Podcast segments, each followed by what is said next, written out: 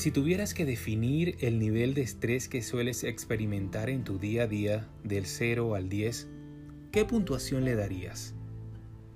A veces la realidad que nos rodea es estresante, pero en cualquier momento podemos hacer una pausa para enfocarnos de nuevo en Dios y en sus promesas. A mí me ha pasado mil veces estar en una situación complicada o estresante y en medio del fuego de la prueba parar y empezar a dar gracias a Dios porque Él estaba conmigo. Siempre que tomo la decisión de hacer un paréntesis, todo cambia.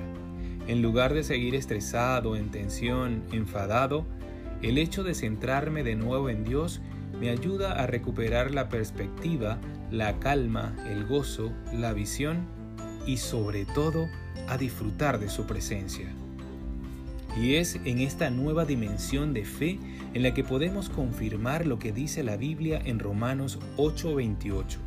A los que aman a Dios, todas las cosas les ayudan a bien. Es cierto, el enemigo siempre querrá estorbarnos a lo largo del camino, pero cuando vivimos en ese amor constante de Dios, el Señor nos ayudará a transformar esos ataques en oportunidades para crecer y para ser bendecido. Amigo, hermano, no dudes en parar y en volver a enfocarte en Dios cuando así lo necesites. Vamos demasiadas veces por la vida con el piloto automático encendido, y eso no nos hace ningún bien.